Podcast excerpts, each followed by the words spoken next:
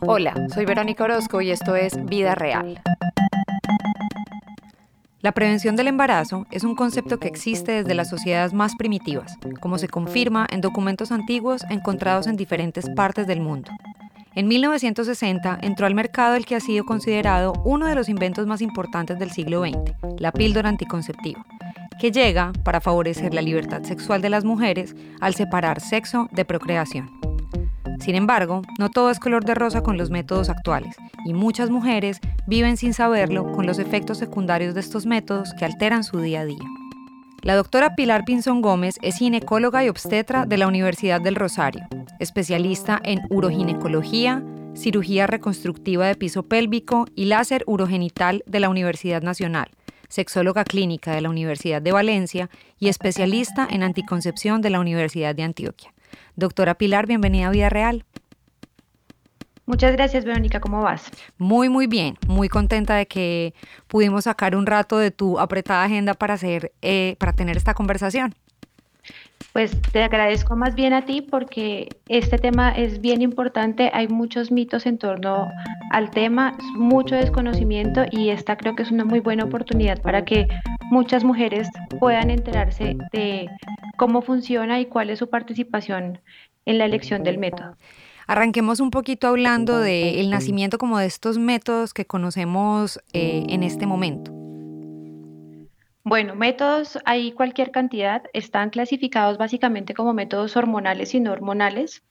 Eh, los métodos no hormonales incluyen los métodos de barrera que eh, dentro del cual el más conocido es el condón masculino y desde la historia muy muy antigua, 15.000, 12.000 años antes de Cristo ya hay reportes en papiros y en, eh, en pictogramas que demuestran que ya había algunas estructuras similares a lo que hoy se asemeja a un condón masculino. Sin embargo, la mujer, la participación de la mujer ha sido, por supuesto, muchísimos años más adelante. El condón femenino aparece hasta 1994, por ejemplo. Entonces, fíjate la, la, diferencia en el tiempo y a pesar que nosotras somos quienes principalmente tenemos que eh, estar como al tanto y propender para que utilicemos el método, nuestra participación se ha ido como dilatando en el tiempo. Correcto. Métodos naturales, pues por supuesto desde siempre y como mencionabas en tu introducción, los métodos hormonales eh, sí aparecen en, en 1960 y de ahí en adelante han tenido una evolución bien importante, sobre todo en el control de efectos secundarios y en la búsqueda de, pues, de generar moléculas que sean mucho más efectivas y con menos efectos secundarios para las pacientes. Entonces, en 1960 aparecen estos métodos hormonales que pues para las mujeres fue maravilloso poder empezar a decidir sobre sus embarazos. Así es. Yo eh, tengo entendido que esta primera investigación como sobre los efectos y pues para poder lanzar esta píldora eh, fue muy difícil encontrar voluntarias que quisieran someterse a los estudios clínicos porque había muchísimos efectos secundarios. Y entonces esta primera como investigación se hizo con mujeres puertorriqueñas a las que pues no se les informó de los efectos secundarios.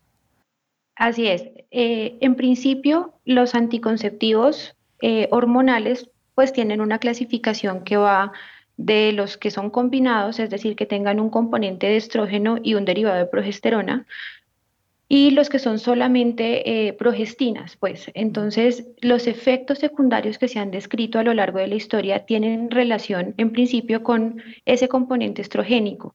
Los primeros anticonceptivos tenían una carga hormonal alta, que hoy en día ya no existe, ya no está disponible y se consideraban de macrodosis porque la concentración estrogénica era de 50 microgramos.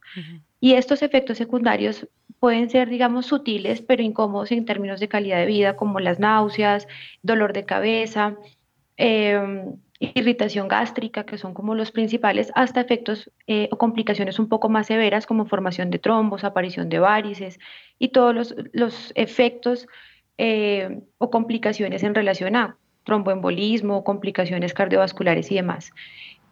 Basados en eso, entonces disminuyó la dosis a lo que hoy en día se conoce como microdosis, que son los preparados actuales que traen 30 microgramos. Y dentro de ese grupo existen unos que son de baja dosis, que son los que traen 20 microgramos. Entonces son las presentaciones que hoy en día conocemos como mini o suave y tienen como esa intención de disminuir esos efectos secundarios, eh, pero manteniendo la efectividad.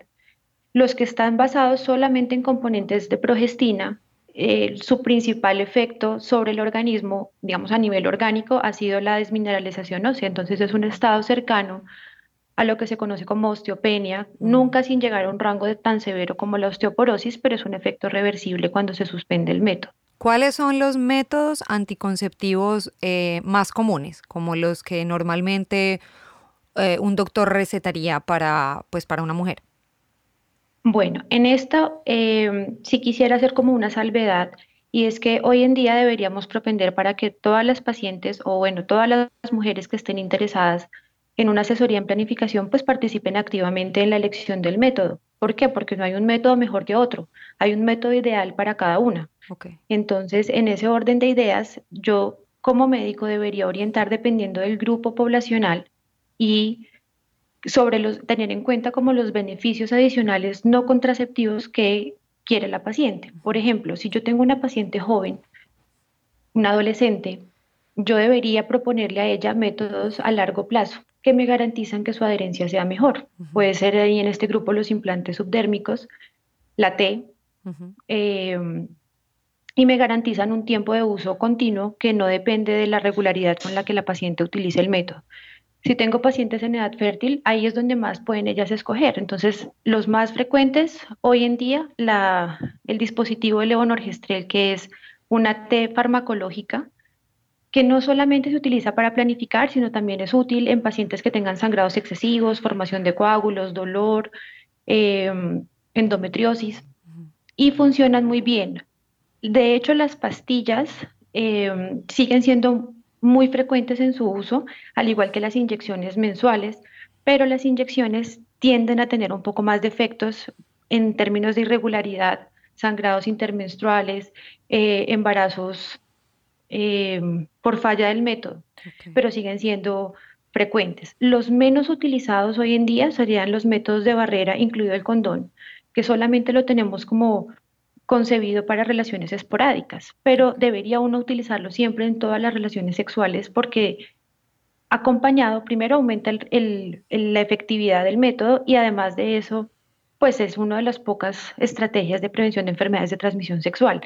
Pero en términos de utilizar métodos de barrera como el diafragma, el capuchón cervical, la esponja, los espermicidas, son métodos que hoy en día casi que nadie utiliza. Y no es porque no estén disponibles, sino porque hay desconocimiento sobre el método. Sí, eso te iba a preguntar. Yo te confieso que la primera vez que escuché de la esponja fue en un capítulo de Seinfeld. Y nunca supe que, nunca supe cómo se usaba, que era en la vida ninguno de los ginecólogos que he tenido a lo largo de mi vida, en mis 38 años, me ha hablado como de otras opciones diferentes a las pastillas. De hecho, la primera vez que yo escogí unas pastillas, y así ha sido hasta ahora, fue por recomendación de una amiga. Y cuando yo iba donde mis médicos solo me preguntaban, ¿usted con qué planifica? ¿Con esto? Ya. Nunca me preguntaron cómo, cómo te sientes, cómo te cae, porque lo que yo creo y pues lo que a mí me pasaba era que el desconocimiento sobre los efectos secundarios que pueden traer las pastillas era pues casi nulo. Por supuesto, y fíjate que cada consulta es una oportunidad de oro para interrogar cosas que si uno no pregunta, la paciente no las va a referir. No solamente en términos de efectos secundarios de, de las pastillas, sino también en temas como sexualidad o en pacientes más mayores que tengan eh, incontinencia urinaria o dificultades en su relación de pareja, si son cosas muy puntuales que uno no pregunta a las pacientes por temor o vergüenza, no lo van a reportar. Entonces, siempre, como tú bien dices, cada consulta es una oportunidad no solamente para interrogar qué está utilizando, sino cómo se siente y qué efectos tiene y dar otras alternativas. Precisamente porque como te mencionaba antes, no existen métodos mejores que otros. Y por ejemplo, a mí me puede funcionar uno perfecto y cuando se lo recomiendo a mi amiga, ella le puede ir muy mal con el método que para mí es ideal. Entonces, por supuesto, eh, de ahí parte la importancia de pues, la participación activa de las pacientes. Hay una herramienta que desarrolló la Organización Mundial de la Salud que es un instructivo que permite tomar los datos de cada mujer en términos de edad, antecedentes personales, enfermedades de base, hijos, eh, si fuma o no fuma, bueno, una serie de ítems y al final me da la clasificación por categorías de riesgo. Entonces yo puedo orientar aún más si el método que yo quisiera para mí realmente me conviene o no me conviene de acuerdo a mis riesgos y mis particularidades. Pero, pero de eso, de ahí es que parte la importancia de la, de la participación de la mujer en la elección del método. Es que es fundamental que, que como que seamos nosotras las que tomemos esas decisiones. Por supuesto, porque además esa, esa conducta que teníamos antes los médicos en general de decir, bueno, su tratamiento es este y es este y ya, eso debería cambiar y de hecho venimos haciéndolo eh, probablemente estas generaciones nuevas en las cuales involucramos muchísimo más a nuestros pacientes en la toma de decisiones. Es mi deber como médico orientar y dar todas las opciones, incluido no hacer nada, hasta tomar decisiones radicales, pero el paciente o la paciente en mi caso es quien debe decidir. Todas sus opciones son válidas. ¿Usted qué quiere hacer? Y sobre eso sin generar una postura punitiva ni eh, mucho menos como orientar, ok, usted quiere hacer esto, entonces las opciones o los desenlaces de esta decisión pueden ser estos, estos y estos. Y a lo largo del seguimiento, tanto la paciente como el médico, de acuerdo a la orientación, pueden cambiar de decisión y tomar un rumbo diferente sin que eso signifique que lo que se hizo antes estuvo mal. En países como los nuestros, latinos, eh, la sexualidad pues en las mujeres está de alguna manera negada desde siempre. Entonces muchas mujeres cuando empiezan a descubrir su vida sexual, pues sienten miedo eh, o vergüenza de hablar con sus padres o con personas mayores que los puedan orientar. Mi caso personal fue que cuando yo empecé mi vida sexual a los 18 años, yo no quería decirle a mi mamá ni a mis hermanas que eran mayores porque me daba vergüenza y me daba miedo que fueran a, pues a molestarse conmigo. Entonces lo que yo hice fue, nada, ¿qué pastillas te tomas tú? Me tomo estas, buenas, sí, buenísimas. Una niña de 18 años como yo, pues que tampoco tenía ni idea de nada. Estas pastillas eran de venta libre, entonces yo fui y las compré y durante varios años yo tuve unas pastillas anticonceptivas que eh, me había recomendado una amiga. Y luego, creo que por recomendación de otra amiga, me cambié de pastillas y pues fueron las pastillas que tomé hasta hace unos cuantos meses que decidí suspenderlas y me di cuenta que a mí las pastillas yo que soy una mujer que sufre de depresión y está diagnosticada, me di cuenta que desde que no me las tomo, por ejemplo, no tengo crisis depresivas. Y me di cuenta, no sé si tenga relación o no, que el pelo se me dejó de caer. Y además que mi deseo sexual regresó. Pero yo nunca hubiera sabido esto si no hubiera parado de tomar las pastillas.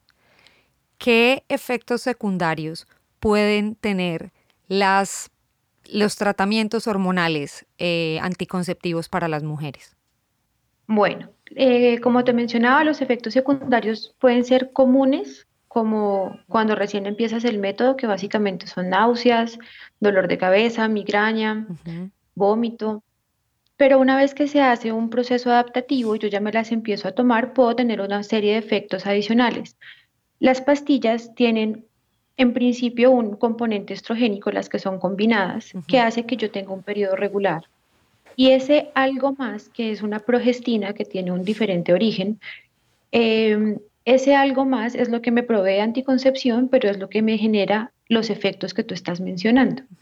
La mayoría de las moléculas eh, que hoy se consideran muy buenas, eh, porque tienen un beneficio cosmético, porque me disminuyen el volumen de sangrado, me regulan el ciclo, me controlan el dolor, tienen un componente que se conoce como un componente antiandrogénico o un efecto antiandrogénico.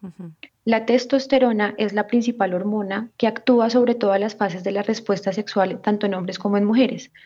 Si yo utilizo una molécula que básicamente se encarga de bajar la testosterona, que es la que también me produce cuando está en exceso, acné, caída del pelo y demás, entonces yo debería, es esperable que tenga ese tipo de efectos respecto a la respuesta sexual. Entonces, lo primero que tengo que hacer cuando yo tengo una paciente que consulte, si es que se anima a consultar por esto, es evaluar qué tipo de anticoncepción o qué otros componentes podrían estar influyendo allí. Pero por supuesto que sí hay un efecto mm, que puede estar en relación a los síntomas del ánimo, del afecto, a la respuesta sexual y no tanto al efecto cosmético ligados a la anticoncepción hormonal, por supuesto que sí.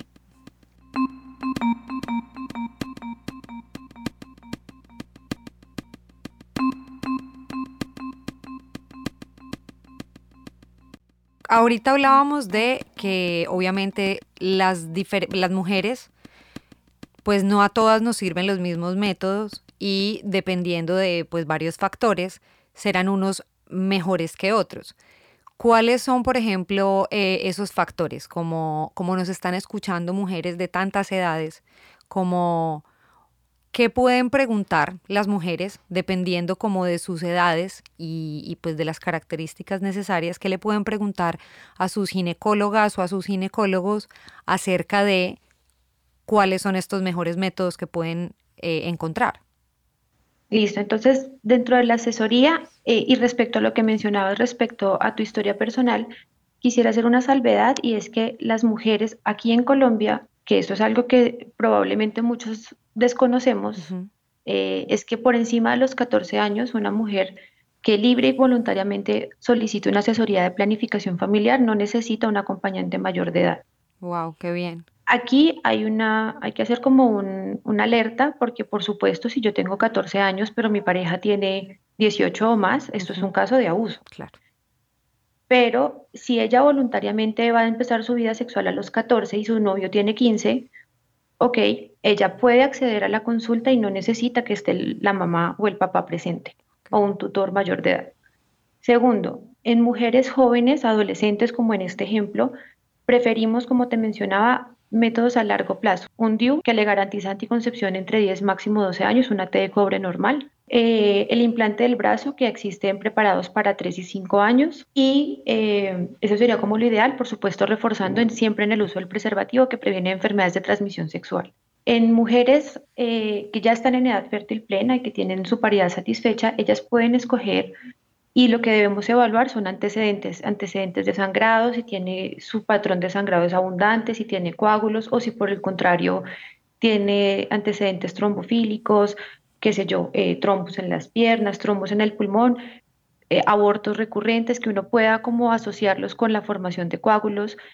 Estas pacientes tienen un riesgo incrementado, entonces ahí ellas, por ejemplo, no deberían utilizar métodos hormonales. Uno buscaría un método de barrera, un método definitivo si ya tiene como su, definido que ya tiene sus hijos o que no quiere tener, también es, válido. Mujeres en edad madura, cerca a la menopausia, Usualmente en esta transición puede haber un sangrado irregular. Entonces aquí buscamos, por supuesto, proveer anticoncepción, pero además controlar el sangrado que es irregular. Entonces aquí también tenemos que evaluar. La señora sangra frecuentemente, tiene eh, dolor, tiene algún otro riesgo asociado a desmineralización ósea o algo más. Y aquí hay una salvedad y es que yo puedo orientar con un estudio hormonal y saber si la paciente tiene o no tiene riesgo de embarazo midiendo las hormonas. Entonces yo ahí puedo decidir suspender cualquier método basado en un examen hormonal que se toma en sangre. Entonces básicamente lo que yo necesito es más que, que las, es decir, las pacientes pueden preguntar de acuerdo a su historia personal, pero yo como médico debo interrogar muy bien sus antecedentes y su historia personal, su historia obstétrica, su patrón de sangrado, enfermedades de base, para así poder orientar mejor cuál es el método ideal para cada una. Los anticonceptivos masculinos. Eh, nosotras somos fértiles unos 4 o 5 días al mes y los hombres son fértiles 365 días eh, del año. ¿Cuáles son los métodos anticonceptivos que los hombres tienen para no embarazar? Pues ahí el, es más reducido, pero eso no significa que tengan menos responsabilidad. Por supuesto, el condón masculino, eh, que no solamente previene embarazo, sino enfermedades de transmisión sexual. Y de hecho, como estaba antes la dificultad de las personas alérgicas al látex, se desarrolló un condón que no tiene ese componente, sino que es de poliuretano, que funciona y funciona muy bien. El otro método, pues serían los que se consideran como métodos definitivos, que tienen, que en el caso del hombre sería la vasectomía, em, y que tienen una efectividad cuando el uso es perfecto, pues 99.5%, pero no es 100. Es decir, el único método 100% efectivo es la abstinencia. Todos los demás, incluidos los métodos definitivos, tienen una efectividad por encima del 99 5, 99, 8, 9%, pero nunca será 100. Entonces, fíjate que los señores tienen solamente, digamos que esas opciones que serían de barrera, métodos definitivos y pues por supuesto ahorita hay como un estudio en torno a la posibilidad de hacer un bloqueo hormonal masculino que hasta ahora pues no ha tenido eh, publicación ni uso en pacientes eh, reales pues. ¿Por qué será que no, no llega a, desarrollarse completamente un método hormonal masculino para la anticoncepción? Pues pueden ser varias cosas. Primero, así como nosotros tenemos un ciclo hormonal que tarda varios días y que de hecho se considera un ciclo mensual, el ciclo hormonal de los hombres es muy corto y dura solamente 24 horas. Por eso es que ellos no tienen tanta dificultad con cambios de humor, eh, estados anímicos y demás. Eh, pero específicamente lo que uno quisiera es, en principio, así como nosotras tenemos un mecanismo que bloquea la liberación del óvulo, es un poco más difícil, que eso sí lo podemos hacer hormonalmente hablando, es un poco más difícil bloquear la producción de células gonadales masculinas, que serían los espermatozoides. Pero más allá de eso, probablemente es una cuestión histórica y cultural en la cual los hombres, no en su mayoría, no decimos que sean todos, pero ellos sí en su mayoría no tendrán esa disposición frente a. ¿Por qué? Porque finalmente ellos no son los que se van a embarazar.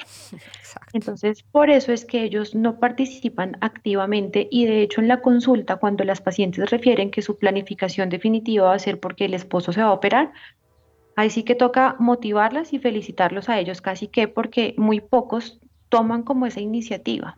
¿Por qué? Porque en torno a eso también hay muchos mitos respecto a dificultades en la erección, que van a tener temas de alteración en su sexualidad, lo cual no es cierto, pero ellos en torno a esos mitos, pues simplemente se hacen a un lado y nos dejan a nosotras toda la responsabilidad en la anticoncepción. Me interesa que hablemos de esos métodos definitivos entonces, de la vasectomía y de la ligadura de trompas. Hablemos de cada uno y, pues sus beneficios y sus riesgos, pues. Bueno, estos dos están considerados dentro de la categoría de métodos definitivos, pero como te mencionaba, no son métodos 100% definitivos. Es decir, dentro de la asesoría, lo único que necesitamos es que la paciente sea mayor de edad, eso sí.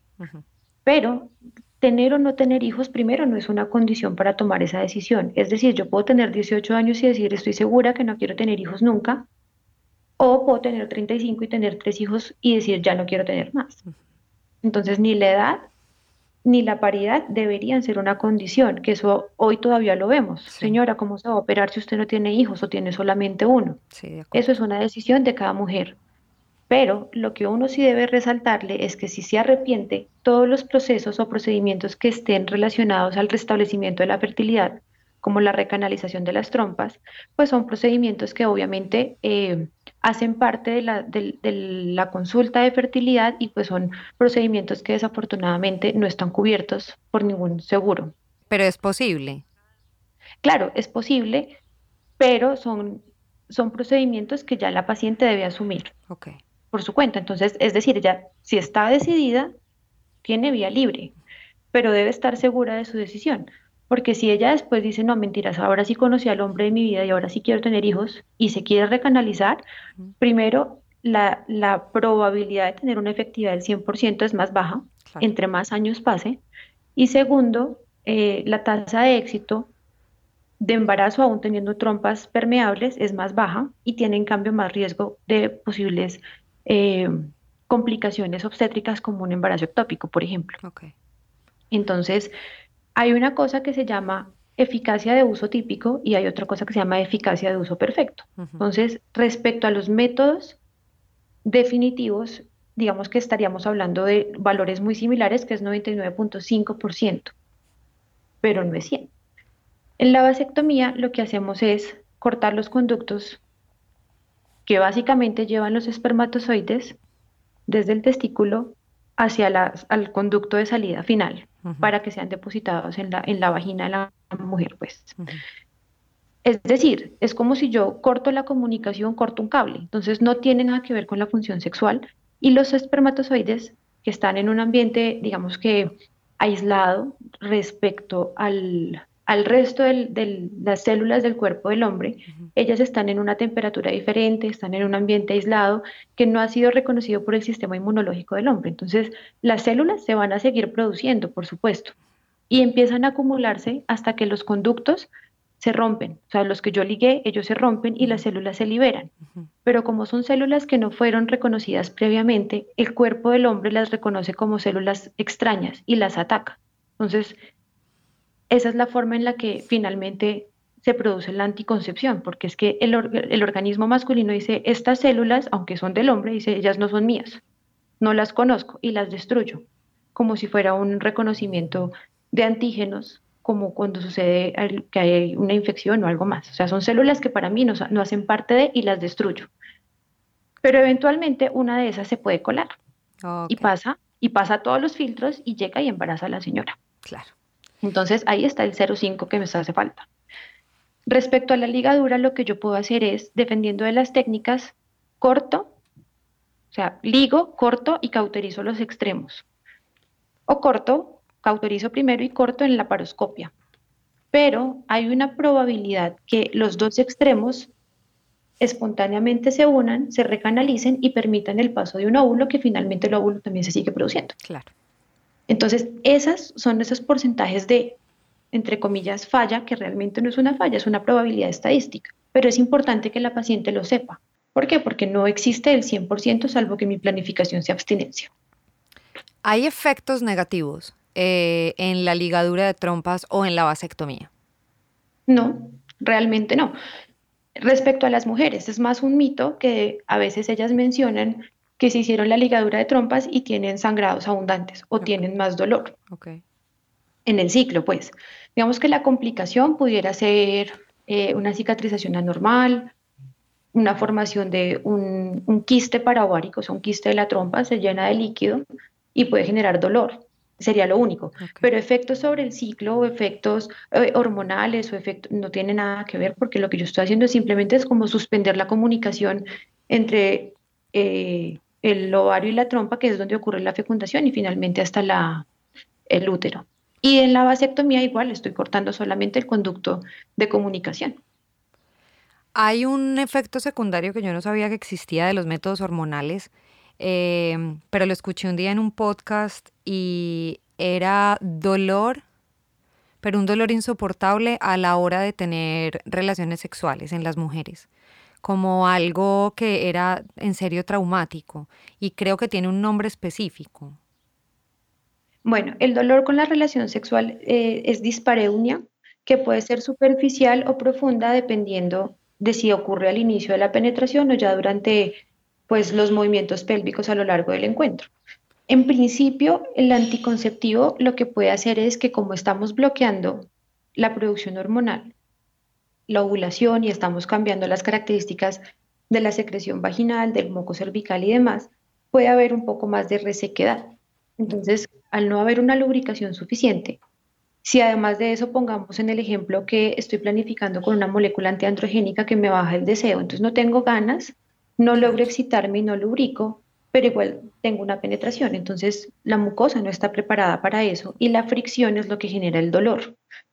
Si yo tengo dolor por fricción y tengo una experiencia negativa, el deseo tiene un componente mental y la excitación tiene un componente orgánico. Entonces, si mi experiencia fue negativa, eso va como a mi imaginario y en la próxima yo puedo empezar a tener dolor, ya no solo por la lubricación que es baja, sino porque empiezo a hacer una contractura de los músculos pélvicos.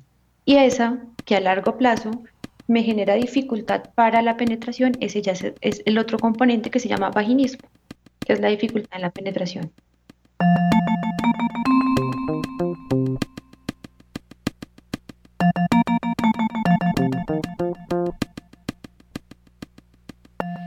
¿Cuál es el futuro de la anticoncepción?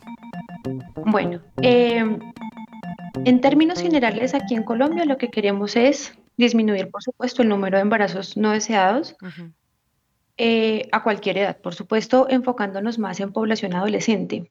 Em, en ese orden de ideas, quisiéramos garantizar que la, la recomendación de planificación tuviera una cobertura mucho mayor, que también tiene que ver mucho con temas culturales. Entonces, em, la elección del método debe estar enfocada en eso. Es decir, no deberían haber barreras de acceso ni, ni a la consulta ni a la administración del método. Por ejemplo, no es cierto que si yo voy a la mitad del mes y me dicen, señora, vuelva en 15 días cuando le vuelva a llegar la regla para ponerle la T, a mí nadie me garantiza que esa señora va a volver.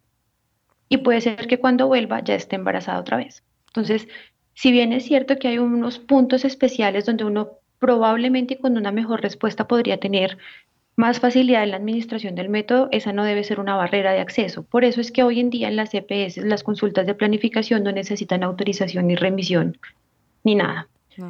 La anticoncepción, como te mencionaba, está definida a las particularidades de cada paciente. Entonces, Métodos hay cualquier cantidad, métodos hormonales hay pastillas combinadas, pastillas solas, anillos, parches, implantes subdérmicos, té farmacológica. Entonces, todo eso estará enfocado a escoger lo que la paciente quiera dependiendo de su, de su condición particular. Si hablamos específicamente de hormonas, yo puedo escoger, todas me van a dar un beneficio cosmético. Entonces yo necesito buscarle cuál es el algo más. Tengo quistes, tengo acné, tengo temas de peso, tengo síndrome premenstrual, porque las moléculas hoy en día están enfocadas a tratar puntos muy particulares en cuanto al control de síntomas. Pero básicamente la idea global es que lo que yo quiero es disminuir los embarazos no deseados. Para poder hacer eso necesito no tener barreras de acceso y necesito garantizarle a las pacientes que tengan la disponibilidad del método. Hay moléculas de las EPS, por ejemplo, que las pacientes asocian como una mala o baja efectividad. Y no es cierto. De hecho, esas moléculas son las mejores y siguen estando vigentes después de tantos años, imagínate, porque son las mejores en términos de anticoncepción.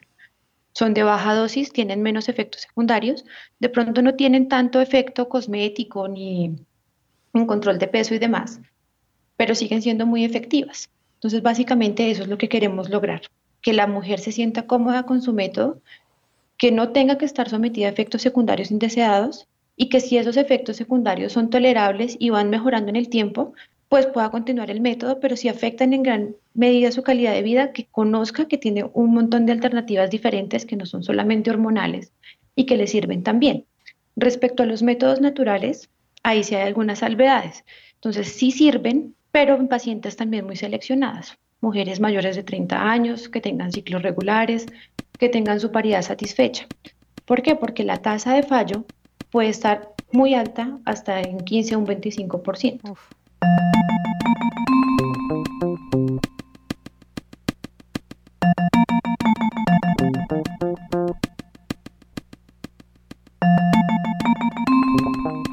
Doctora Pilar, muchas gracias por, pues, por habernos acompañado. Eh, qué importante es saber que tenemos derecho a hablar con nuestro médico, a preguntarle.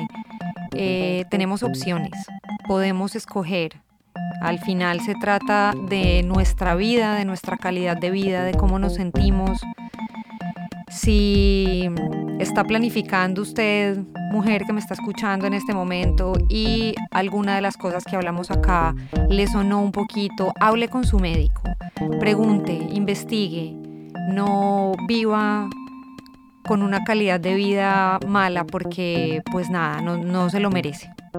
Muchas gracias a ti, Verónica, sobre todo por la oportunidad de darle a conocer a todas las mujeres que, que te escuchan y te siguen sobre la importancia de la participación en la elección de los métodos de planificación sobre la importancia de reconocer que tenemos derecho, como bien mencionas, a tener calidad de vida, a tener decisión sobre nuestro cuerpo, sobre nuestra sexualidad y sobre todo a participar activamente en el proceso médico cualquiera que sea.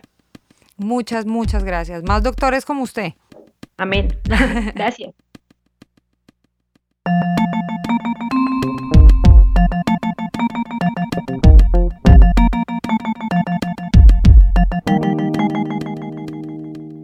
Vía Real es producido en Miami por Indio Films y grabado en South Mountain Studios. Ingeniería, María Elisa Yerbe. Edición, Nicolás Achuri. Música original, Felipe Navia y Nicolás Achuri. Producción, dirección y libretos, quien les habla, Verónica Orozco.